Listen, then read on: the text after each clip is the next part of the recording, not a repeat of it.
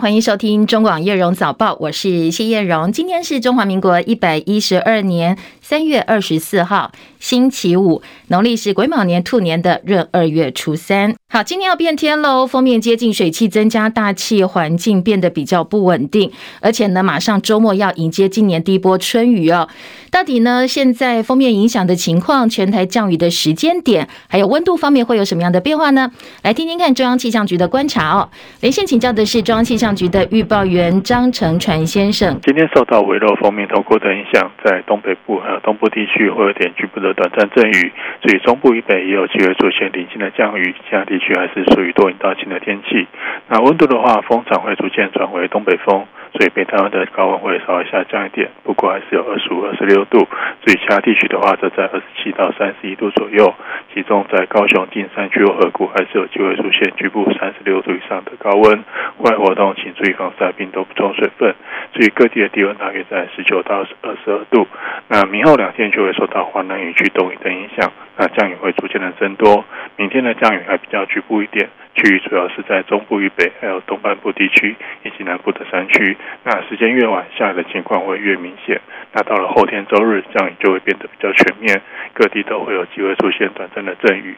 那温度的话，明后两天也会受到东北季风增强的影响，所以北台湾的天气会明显的转凉，白天的高温会降到二十度以下，所以其他地方还算是比较舒适温暖。不过后天中部由于下雨的关系，也会稍微比较凉一点。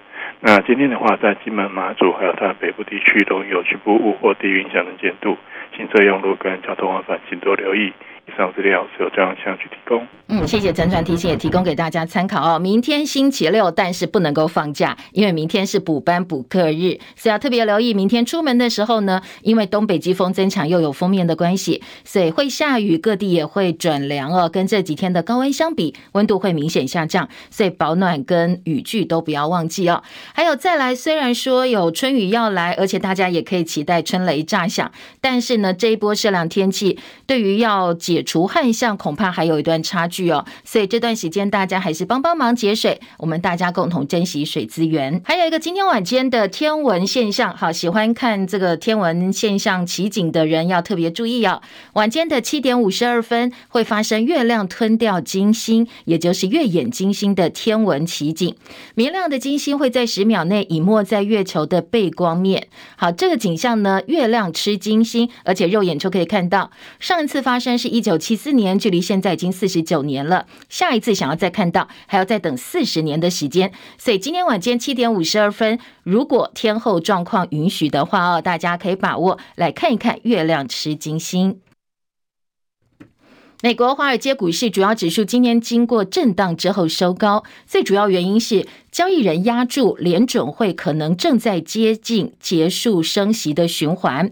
收盘道琼涨七十五点，三万两千一百零五点；标准普尔五百指数涨十一点，三千九百四十八点。科技股纳斯达克指数涨一百一十七点，涨幅超过百分之一，百分之一点零一，收在一万一千七百八十七点。费城半导体大涨八十二点，涨幅百分之二点六七，三千一百七十四点。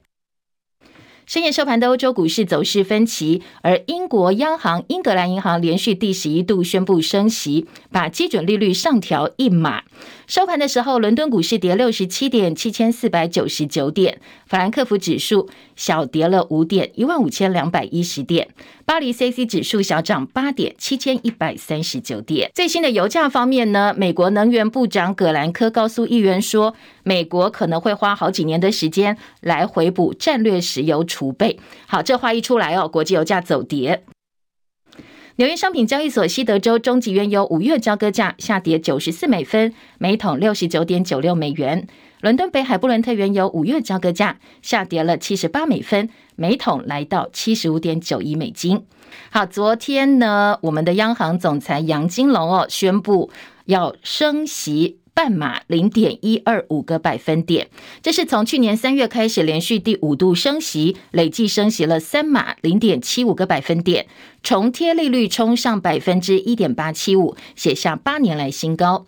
央行也解释说，这一次升息最主要原因是物价，所以必须要抑制通膨的预期，决定升息。本来市场觉得或认为一致，大概猜测央行是不会升息的，没想到还是升了半码。对此，杨金龙特别解释说，升息的幅度是合适的，他也不认为这样一个做法是放鹰。张佳琪的报道。在矽谷银行倒闭、瑞信财务危机下，美国联准会升息一码，低于先前预测的两码幅度。市场也猜测央行二十三号的监事会议可能缓升息，结果决议升息半码，超乎市场预期。且这一次理事意见一致，都赞成升息半码。央行虽然对今年经济定调温和成长，仍然决定升息。关键因素是物价涨幅持续居高，已经形成通膨的预期心理。央行总裁杨金龙指出，这种通膨预期心理对物价的控制及未来经济成长都是不利的。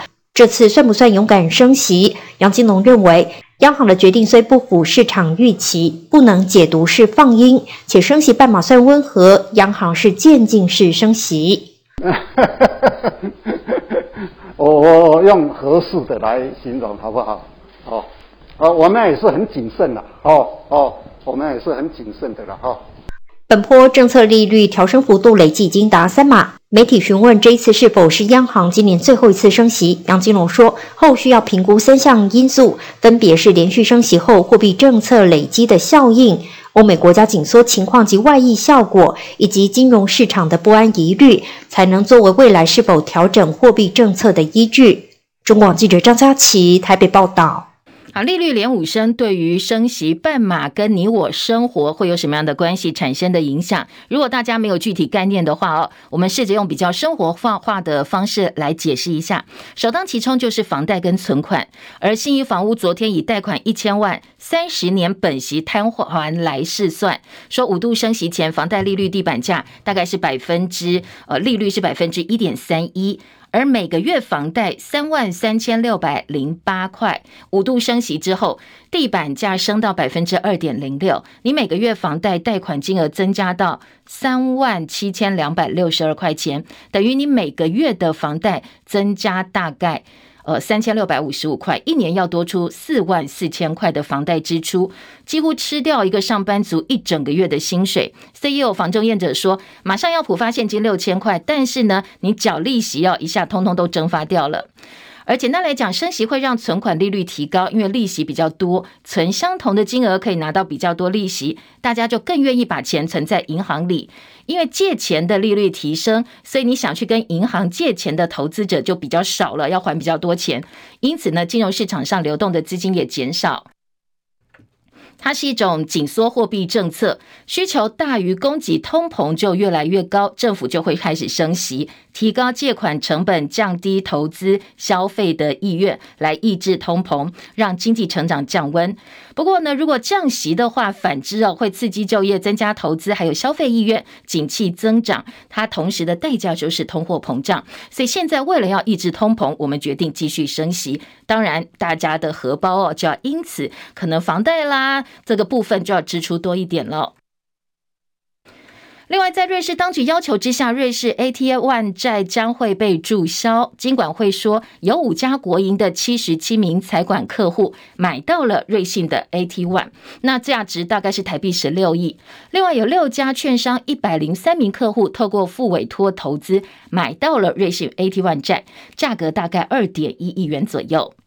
日本经济新闻说，日本东芝董事会正式接受日本产业合作伙伴 JIP 为首的集团，提出规模达一百五十亿美金，换算台币四千五百五十三亿元的收购案。JIP 会跟欧力士、罗姆半导体、中部电力公司这些盟友，大家一起来联手收购东芝。如果交易顺利的话呢，会成为今年到目前为止全球第三大收购交易案。日经的报道也说，这起重大收购案透过全球竞争法审核之后，东芝日本东芝股票呢就会正式从证交所下市。而知名的车厂丰田昨天也做出了重要宣布，说年底会停止在日本国内出售拥有全球两千一百万辆销售的 Camry 系列。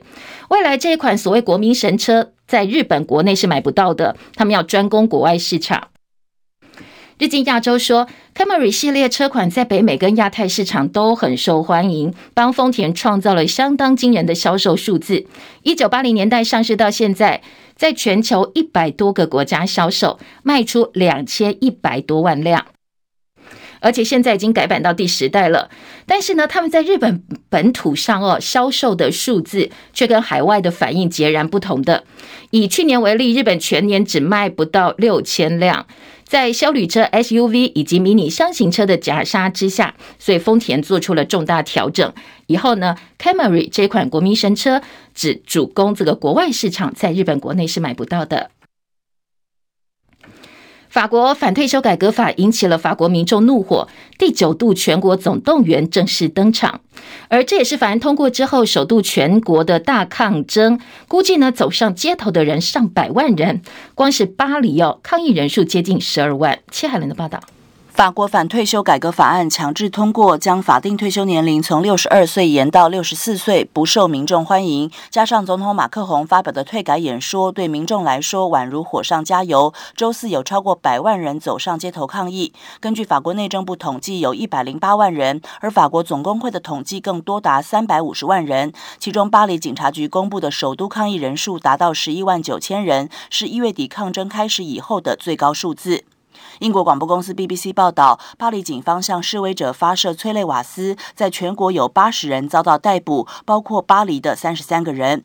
西南部城市波尔多的市政厅遭到纵火，火势很快被消防员扑灭，目前不清楚应该由谁负责。法国总理伯纳在推特谴责暴力，表示无法接受。报道指出，包括铁路和地铁交通、炼油厂都被影响，教师也罢工，许多学生组织也参与了抗议。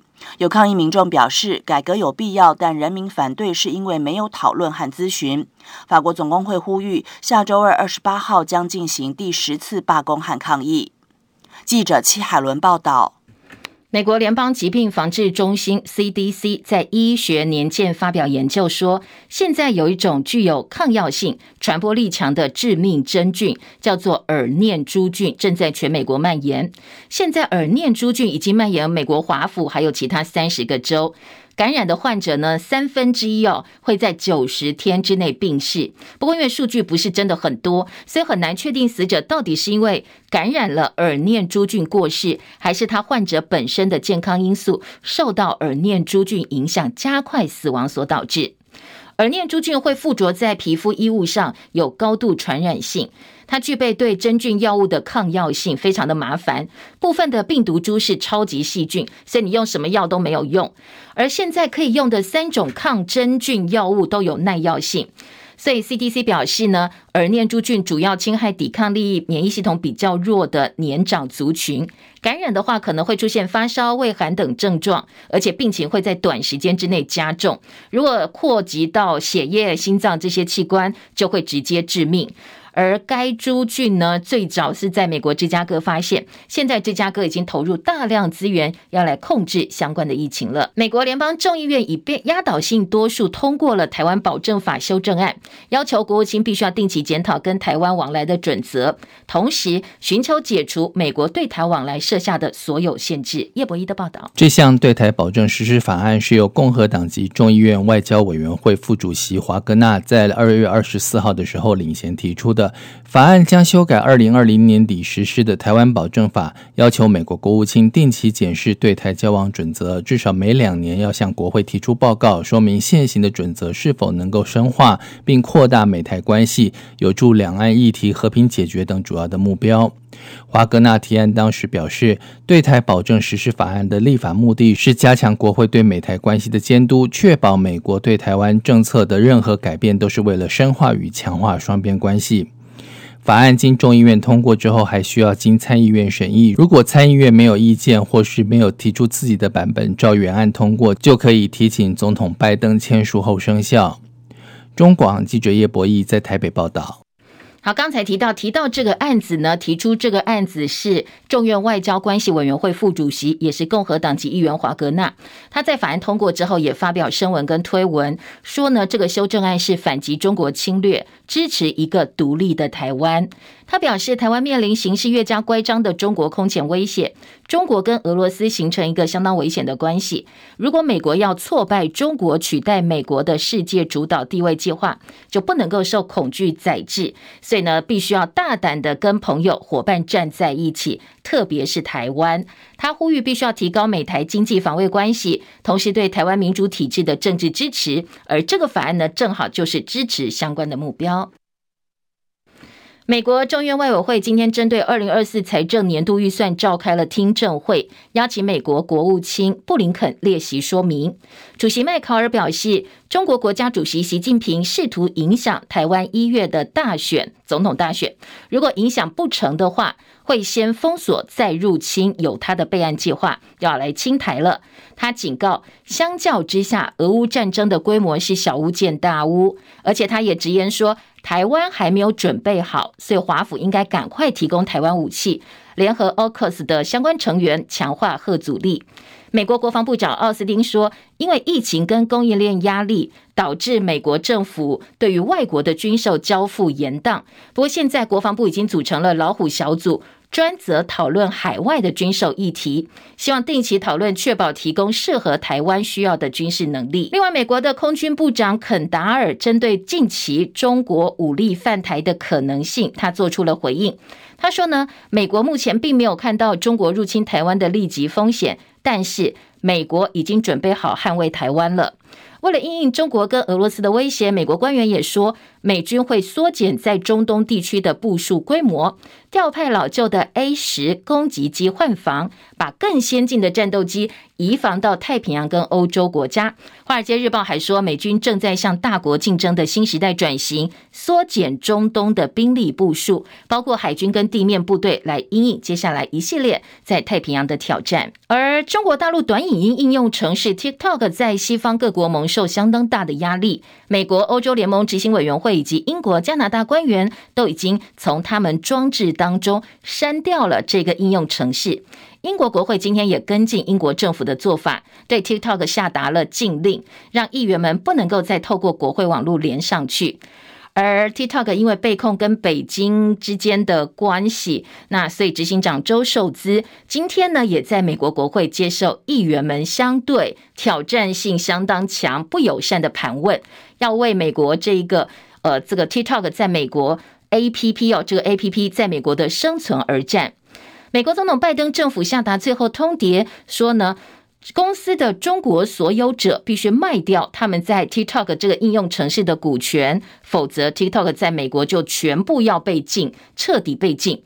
针对美国政府要求母公司北京字节跳动出售 TikTok，而中国商务部今天也做了回应，说他们一定坚决反对，强调一切必须要按照中国的法律跟法规来履行行政许可程序。换句话说，就是要中国大陆同意才能够这么做。我们跟洪都拉斯邦交生变，洪都拉斯外交部长雷伊娜已经率团到中国大陆，推动双方建立外交关系。昨天，外交部也决定召回我们驻洪都拉斯大使，痛批洪国罔顾两国超过八十年的情谊。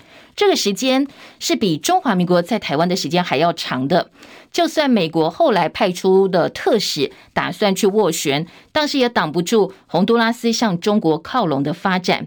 如果连美国都拉不住，所以呢，可能我们跟洪国的邦交真的就已经是要画上尾声了。外交部长吴钊燮昨天表示，现在跟洪都拉斯的关系确实不是很好，因为对方所出提出了高价索求，所以进入了一个相当辛苦的阶段。有关于洪都拉斯的这个状况，哈，呃，我想那个情况并不是很好。那对方有跟我们提出高价的啊这个索求。那由于我们不跟中国进行金钱外交，所以现在已经进入了一个非常辛苦的一个阶段。但是在这边，我们驻洪都拉斯的所有的管处的同仁都还在做努力当中，我们会努力到最后一刻。好，昨天在立法院，国民党立委曾明宗就问吴钊燮说：“洪都拉斯会不会在蔡英文总统出访期间宣布跟我们断交呢？”吴钊燮坦言有这种可能性，而外交部已经针对各种可能性做沙盘推演。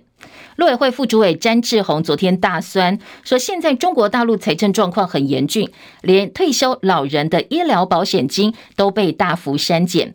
如此严峻的情况之下，还要花一两百亿人民币去买一个国家的邦交。他说呢，对此他无法评论。立法院长游锡堃昨天接受节目专访时表示，台湾是主权独立国家，但是还不是正常的国家，要加入联合国才算是正常国家。被问到台美关系，他预言说台美在十年内可能恢复邦交。他说呢，他当初最早讲这句话哦，到现在预测的时间是二零二八年，台美就会恢复邦交了。而他表示，过去呢，美国会考量到中共的反弹，对美国来讲要付出的代价太大。不过现在中美关系本来就不好，如果承认台湾，双方的关系还是很差，到那一天就会承认了。他也对照老子的《道德经》说，这是大自然的道理。国民党中常会昨天确认，二零二四总统人选要采征召，透过立委选举中央提名委员会。而党主席朱立伦没有直接回应征召人选会不会纳入郭台铭，只强调说一定会征召最能够胜选者。他也回避哦，昨天并没有正面的说他不选二零二四。而昨天侯友宜呢，他被问到说，呃，接下来会不会接受国民党征召？如果征召他的话，他则表示说，定位比职位更重要。对我来说，我在公职生涯走了这么长的时间，我要认真的为国为民做出最大的努力，这是我不变的初心，也是我应尽的责任。尤其我个人一直说，职位没有那么重要，重要是定位。定位就是要做出让人民期待、有感的，不管是在福利建设，让他们能够安居乐业，这是我爱者的代志。好，侯友宜最近的回答哦，说法是越来越宽了。这个讲法不再限于“呵呵”做代志。国民党才刚刚定调二零二四总统人选采征召，最快六月提出立委总统候选人名单。马上就有媒体爆料说，资深媒体人赵少康曾经转达给党主席朱立伦，表达想要争取不分区立委第一名，就是剑指立法院长这份职务。好，昨天朱立伦被问到，他并没有直接说有还是没有，只说呢，不分区立委提名是下半年的。事情对于这样一个回应的方式，赵少康很生气。他昨天召开记者会，直接炮轰说：“党主席是这样当的吗？”我有没有任何时候曾经跟朱立伦说我要争取不分区，要争取不分区第一名，我要当立法院长？没有讲过一，我没有去跟他这个讲过一次，我也没有跟国民党中央任何人去说我要争取不分区，我要当立法院长，这是莫名其妙的事情。党中央放话，党中央谁放话？朱立伦应该把他抓出来。党中央朱立伦旁边有不少小人跟坏人，当家不闹事哦。你国民党现在事情还不够多吗？好，赵少康也建议，二零二四总统大选征召作业不要等到六月，否则这段时间你就要安排一些呃政策阐述的机会哦，让有意参选者能够对大众表达自己的看法跟立场。台北市议员徐巧芯爆料，民进党立委苏巧慧漏报财产，一直到最新的财产申报才写出来哦。其中还有一笔对电影公司百万投资，连续六年都没有申报，而且有猫腻哦。因为呢，登记地址跟苏贞昌的机会的这个位置，基金会的位置一模一样，所以质疑说，呃，她们姐妹在苏巧纯她的妹妹的设计公司拿标案，到底是不是靠苏贞昌的影响力？这一笔一忘就是忘了六年十个月，你到底是忘记了，还是突然想起来要？所有的跟苏贞昌有关的企业跟基金会，全部都登记在同一个地址，那显示就是说呢，这个跟他们是呃关系匪浅嘛。包括二三设计也都一样在同一个地址，那就会让我们想到说，诶，到底有多少的我们政府的预算是用转包的方式，像上次的桃园一样，是包给苏巧纯的？那如果你们苏家的势力是这么的大，那透过政府的转包，你一样拿到公家人民的纳税钱的话，那那又是另外一个故事了。好，苏巧纯说，苏巧慧说他不是故意漏报，是后来检查到才写上去的。不过徐巧芯没有办法接受这样的说法。然你也知道，你没有诚实申报，你就应该好好的跟社会大众说个不好意思，那也就好了。结果没想到苏巧慧是用这么嚣张的态度，还告诉大家财产申报不实，这没什么。所以我会去检举之后呢，他这个百分之百会被罚钱的。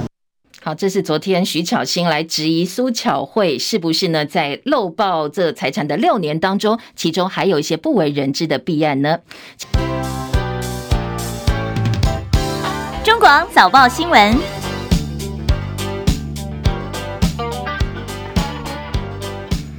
今天早报的头版焦点，首先来关心头版头条部分。昨天央行宣布升息半码，今天包括两家财经报纸的头版头条，综合性报纸《中国时报》头版头，《联合报》头版二题，还有《自由时报》头版上半版哦，左上角都可以看到央行宣布升息的消息。呃，每一家早报都放在头版，就可以知道它很重要了。《工商时报》内页放了二版、三版去分析，《经济日报》内页三版、中时二版。联合报跟自由时报分别都是财经版面的整个版面，所以各个报纸呢用了不少篇幅来分析一下央行这一项升息决策，它代表什么样的意思跟影响。好，再来在呃联合报的头版头条部分呢，我们跟洪都拉斯的断交看起来哦是挽回不了了，箭在弦上。今天联合报放头版头，中时头版下半版，那中时强调的是。这个宣布断交的时间点，可能是在蔡英文总统出访期间，那洪都拉斯就给不给面子嘛？哦，来宣布，同时抢占国际媒体的焦点。而自由时报今天的头版头条是，美国众院昨天通过修法，解除美台之间的交往限制。对于两岸之间的关系，美国最近的说法越来越多了，在实际的宣示政策修法上也有不少的进度，所以今天自由时报放在头版头条，其他各个报纸内页也都有各种角度的分析。自由今天头版中间版面是昨天行政院宣布的这一项，呃，政策说青春动资券十六到二十二岁。以后可以常态化，每年都可以拿到五百块给年轻人的了哦。行政院拍板青春动资券，十六到二十二岁年轻人每年可以领五百块，鼓励大家去看运动比赛啦，或者去去做运动，所以叫做青春动资券。但昨天很多的政治人物或名嘴质疑，这根本就是要来收拢年轻人的年呃这个人心，想要呃吸选票哦。当然这个东西哦，大家可以来做一个判断，来做一个评论。自由下半版面还有陈建人说要加强查气绿能蟑螂。中时今天头版下半版是桃园昨天的抓狒狒大作战。好，抓狒狒大作战，昨天在网络这个话题也引起相当多讨论。中国时报今天放在头版下半版面，告诉大家到底是谁家的狒狒呢？桃园平镇出现狒狒逛大街，接连十四天出现在平镇、杨梅跟龙潭等地，民间想办法抓，因为大家看了有点害怕。还有当地里长搜集超过十处的通报足迹，制作了一份逃脱动线图来警告当地民众。桃园市的农业局出动热像以捕呃来捕抓这个狒狒，甚至无人机也出动了。接下来可能会采吹箭麻醉的方式捕捉。呃，抓到之后，现在农委会的林务局也说，只要抓到狒狒，怎么安置，我们也做好了计划。到底这个狒狒是谁家的？现在是一个大问号。因为本来怀疑是附近呃六福村野生动物园的，但是六福村野生动物园说，我们查过啦，我们园内的东非狒狒不但没有少，而且还多了一只哦。好，怎么会多出来呢？最新的说法是因为可能有新生刚刚生出来的小狒狒。所以，既然狒狒没有没有这个少掉，现在已经排除呃六福村动物园跑出来的这个可能性，可能是民众违法饲养、私自饲养的。所以呢，昨天的专家也特别提醒。呃，研判屏东科大专家说可能是豚尾狒狒，但是也有人说是东非狒狒。国内有登记饲养的狒狒没有这种品种，不排除是民间饲养。所以如果真的抓到这个饲主，恐怕要负法律责任哦。那如果说你今天白天看到狒狒该怎么办呢？昨天专家也特别提醒告诉大家该怎么办。我们来听一下哦。那他们的习性其实平常是不会太主动去攻击人类，呃，但是如果说你太靠近的话。可能还是会有一些风险，而且它的犬齿还蛮锐利，而且蛮长的。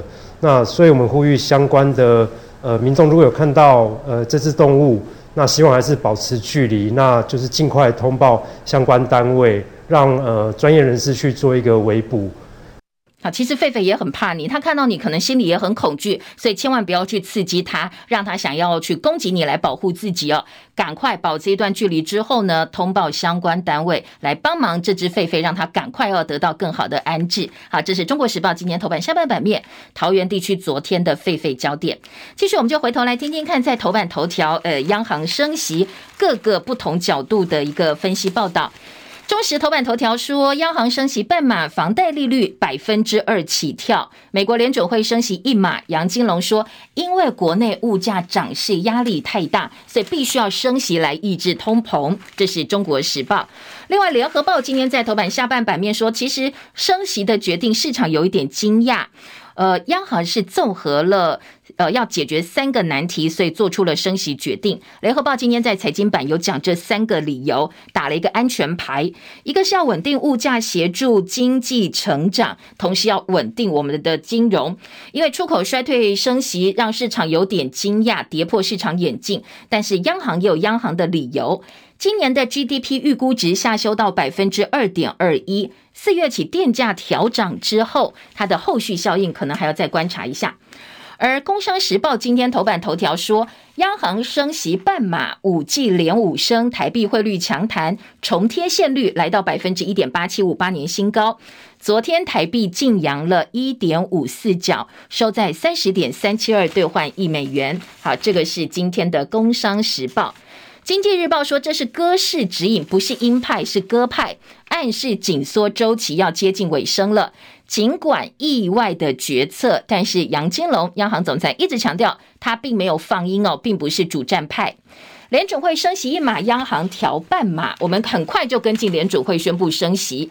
而内页新闻的报道跟解读呢？经济日报说。美国银行问题一波接一波，美国财长说他们并没有考虑存保无上限，但是债市压住今年会降息三码。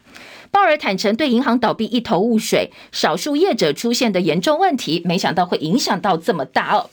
而工商时报今天二版说，联准会升息接近尾声，今年内不降息。好，你看今年内不降息呢，跟刚才债市说压住会降息三码，就看法不一样了。工商时报另外也表示。呃，在鲍尔的部分呢，特别强调说经济有机会软着陆，而《工商时报》另外说，建商对于我们升息的决定非常的失望，说会成本转嫁。央行升息的决策，今天《工商时报》在三版告诉所有的房贷族，哎，要有心理准备，因为房贷利率二字头的时代已经正式来临了。而《中国时报》今天二版也来分析。通膨灰犀牛被电醒，央行决定拆弹迎战。杨金龙说，电价千亿法动全身，百分之十一涨幅对整体物价影响有多猛，没有人有把握。大家都觉得不会升息的时候，央行这一次丢出了震撼弹，宣布升息半码。最主要的原因，今天《中国时报》说，呃，是因为要调涨电价，马上电价要涨百分之十一了。就算经济部说对物价冲击不大，但是扪心自问，小商家涨，产电产业的用电也涨，怎么可能消费者不受影响？难道第一线这些呃店家或企业通通自己吃下这些成本吗？不可能嘛！哦，所以最后一定是转嫁到消费者身上。这个情况就好像通膨灰犀牛，没有人知道这头犀牛到底有多猛，所以只好正面对决了。对此呢，央行总裁杨金龙决定用升息的方式来加以回应。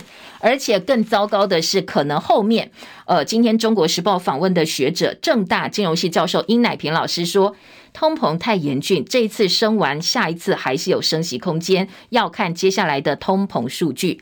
贷款千万，一年要多缴四万四千块的房贷，回违十四年，房贷利率重新回到百分之二以上。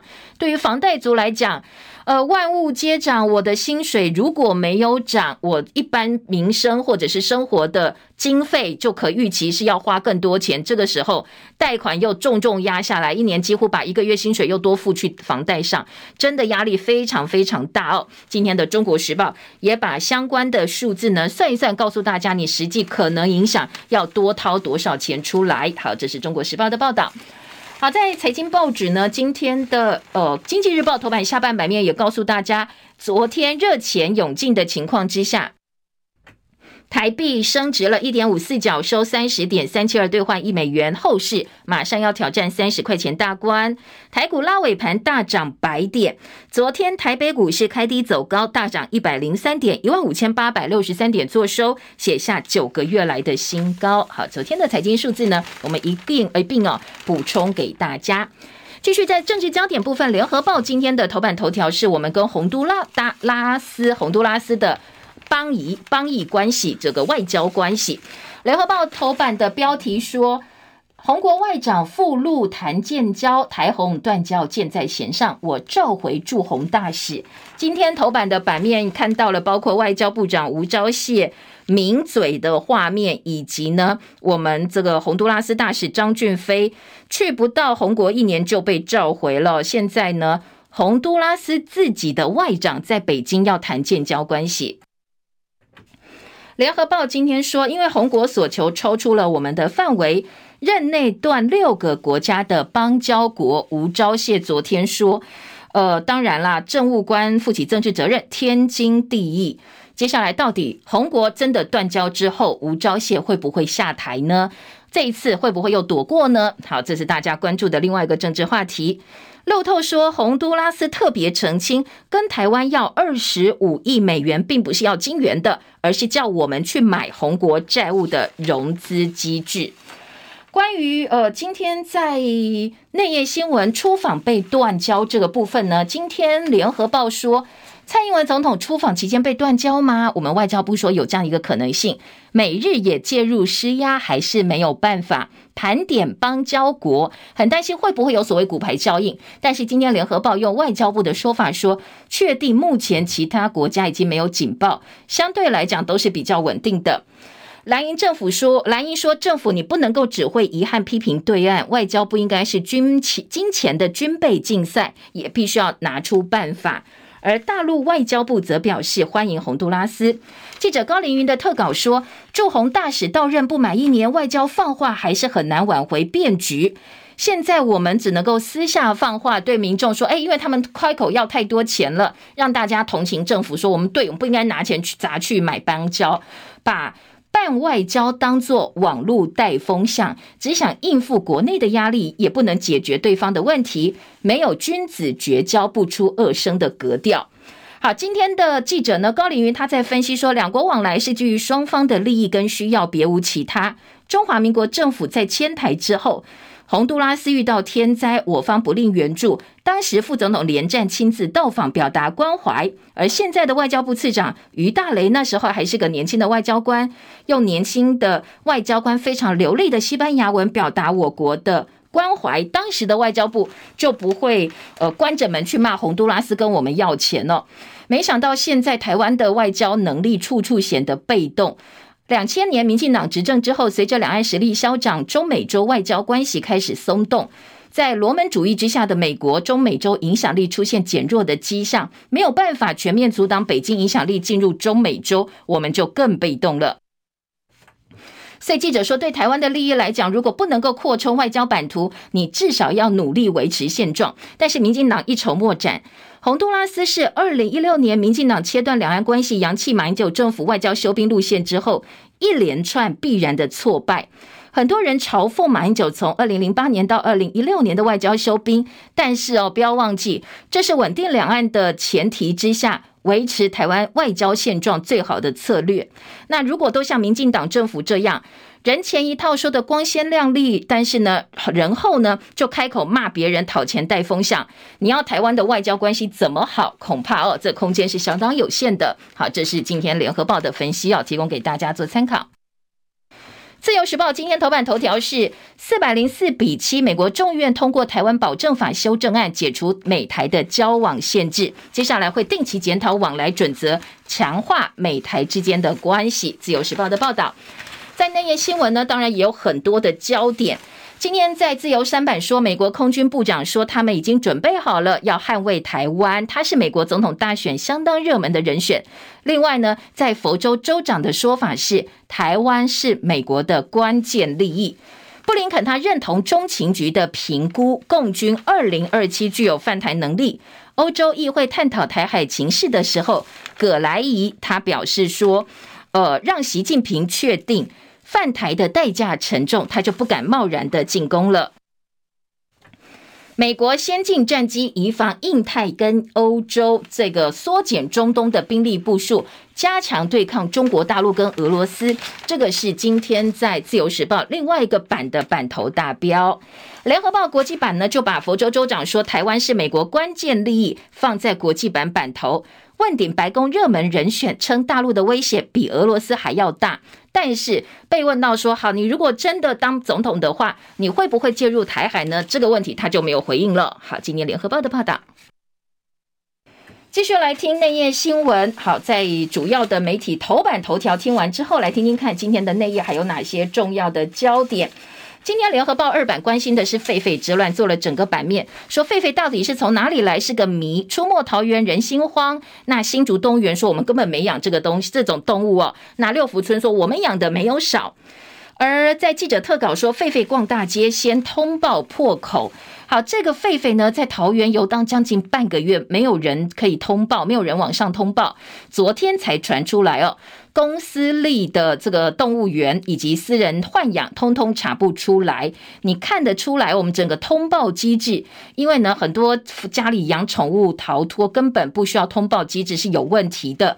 所以在这一件事情，我们可以看得出来，如果你不补强这些所谓通报的问题的话，可能会防堵公共危险跟外来种危害，在这部分会错失先机哦，可能要特别注意哦。国造步枪外流吗？警政署昨天做了澄清，说操作枪不是军品。好，本来一开始警方查到，哦，这个。国军的步枪流入黑道军火库，非同小可。结果呢，一查发现，哎，好像警方现在搞了一个大乌龙，第一时间没有分辨清楚，昨天就出来澄清了。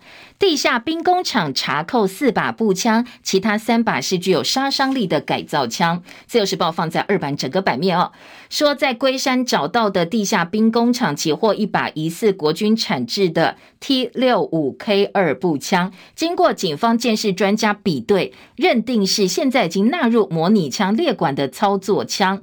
好，在警政署的方面表表示是说，接下来会逐一的针对子弹的批号来做比对跟清查，并不是国军产制的。好，这个到底有没有被改造，或者第一时间呢？国防部没有认出来，警察也没有认出来，哎，到底怎么回事哦？今天的自由时报做了二版版头。国内的政治话题呢？总统初选，朱立伦说要征召。帮主要候选人解套。今天的自由时报放在了四版版头大标，说接下来会跟主要候选人接触，了解他们需要的到底是什么。今天在自由时报报道当中，嗯，讲说现在民进党抨击侯友宜在等黄袍加身，缺乏民主素养，而朱立伦帮自己预留一些换猪的空间。今之前呢，国民党有换柱。今天自由时报就往这个方向走哦，说呃，朱立伦迟迟没有真正把话讲清楚，也不赶快去征召侯友宜，拖到六月，就是要保留一些接下来自己还有机会上场的空间。好，当然有点点见缝插针了。今天在自由时报也说，采征照被认为是量身定做，侯友谊说要追求更重要的定位。中国时报三版继续针对昨天头版他们的立场来做更大篇幅的报道，引用不具名党内人士的话说：“征召非党员选总统不能接受。”国民党公认最强母鸡是侯友谊，李德维说：“党提名办法规定，总统要提名国民党籍者。如果可以征召郭台铭，难道民众党党主席柯文哲也可以被征召吗？”好，听中国时报的新闻之前要有一个认识，就是呃，一路以来其实中时的立场是挺侯友谊出来选，而且要赶快宣布出来选的。好，所以今天的中国时报回头来质疑说，如果国民党帮郭台铭保留空间的话，党员是会有呃疑义的，说无参赛资格者怎么能够直接变种子球员？昨天资深媒体人赵少康一方面呢是呃不满朱立伦针对外界传言莫须有的传言说他想要去抢立法院长这样一个工作呢，是表达了不满的同时，也跟正告国民党建议国民党说，侯友谊的民调已经往下掉了，不要再拖了，那赶快要征召他，现在就宣布。不然的话，你对党内这些有志者，就应该提供更大舞台、更大空间，让选民认识他们。今天早上，呃，还有一个盖洛普的民调，来看一看最新的民意趋势哦。大家可以锁定中广频道。好，再来听到的是在呃今天的。中时跟自由，民进党部分呢，赖清德昨天喊话了，说二零二四这一役呢是要守住本土政权，妖艳永延会的成员力力拼立法院过半总统胜选。而中时也有说，说赖清德跟派系现在密集参叙，英系还没有敲定。哎，言下之意呢，就说，哎，跟英系之间的关系恐怕还有一点点需要磨合的空间。联合报的要闻版是访问黄伟哲的百里侯新政嘛？哦，访问不同的县市首长。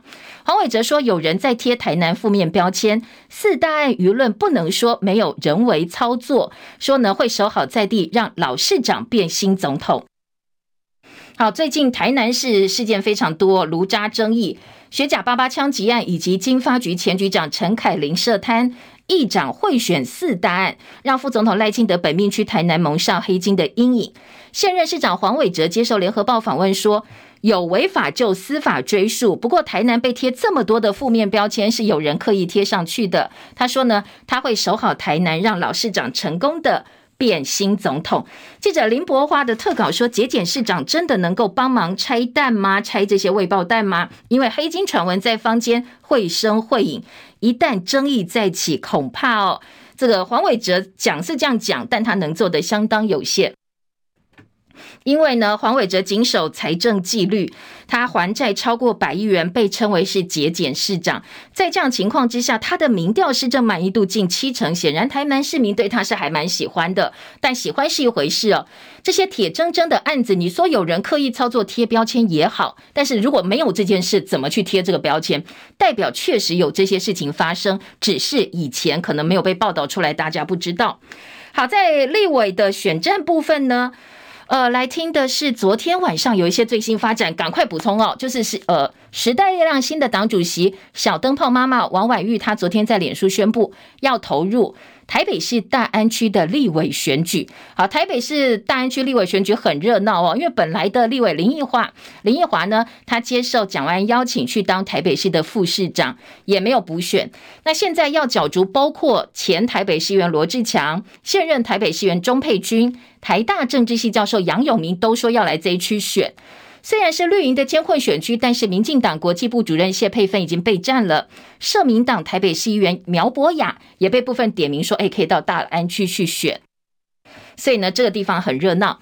另外，新北市长侯友谊他开始出手了，他第一次出手来协调立委提名。新北市第一选区现任立委洪孟凯面临新北议员陈伟杰挑战，那侯友宜把两个人找到新北市府去协商之后，好，这个陈伟杰认同侯友宜说团结为先，所以选定不选了，那让给这个侯友宜呃这个洪孟凯来竞选连任，所以这一把呢，侯友宜算是呃成功协调了这两个人来共同对决民进党的何博文。好，这是昨天最新的一个进度哦，提供大家参考。自由财经版说，普发现金，陈奎、陈建仁说，第一批最快四月六号会领钱。那疫后特别预算呢，完成三读的话，二十七号会生效。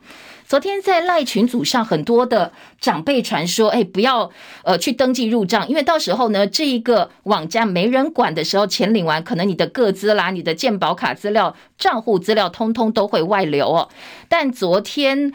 呃，我们的数位部已经出来说话，说登录检核全程都是加密，而且专案结束之后，这些资料我们通通都会删掉，大家不要担心。C 干办解散降级，呃，这个是卫福部昨天哀轰了，说因为。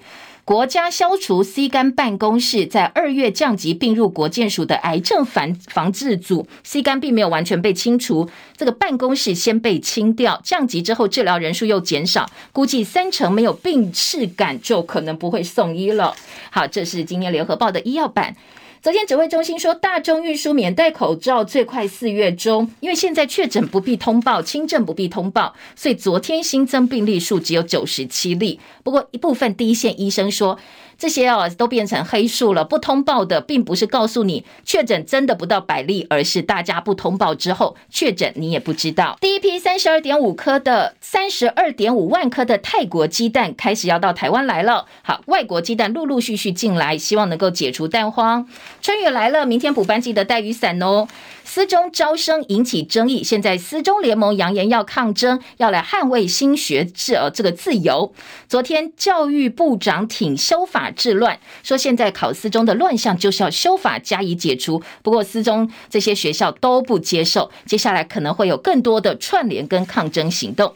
时间七点五十八分，谢谢大家收看收听，明天补班日快乐哦，我们下周见，拜拜。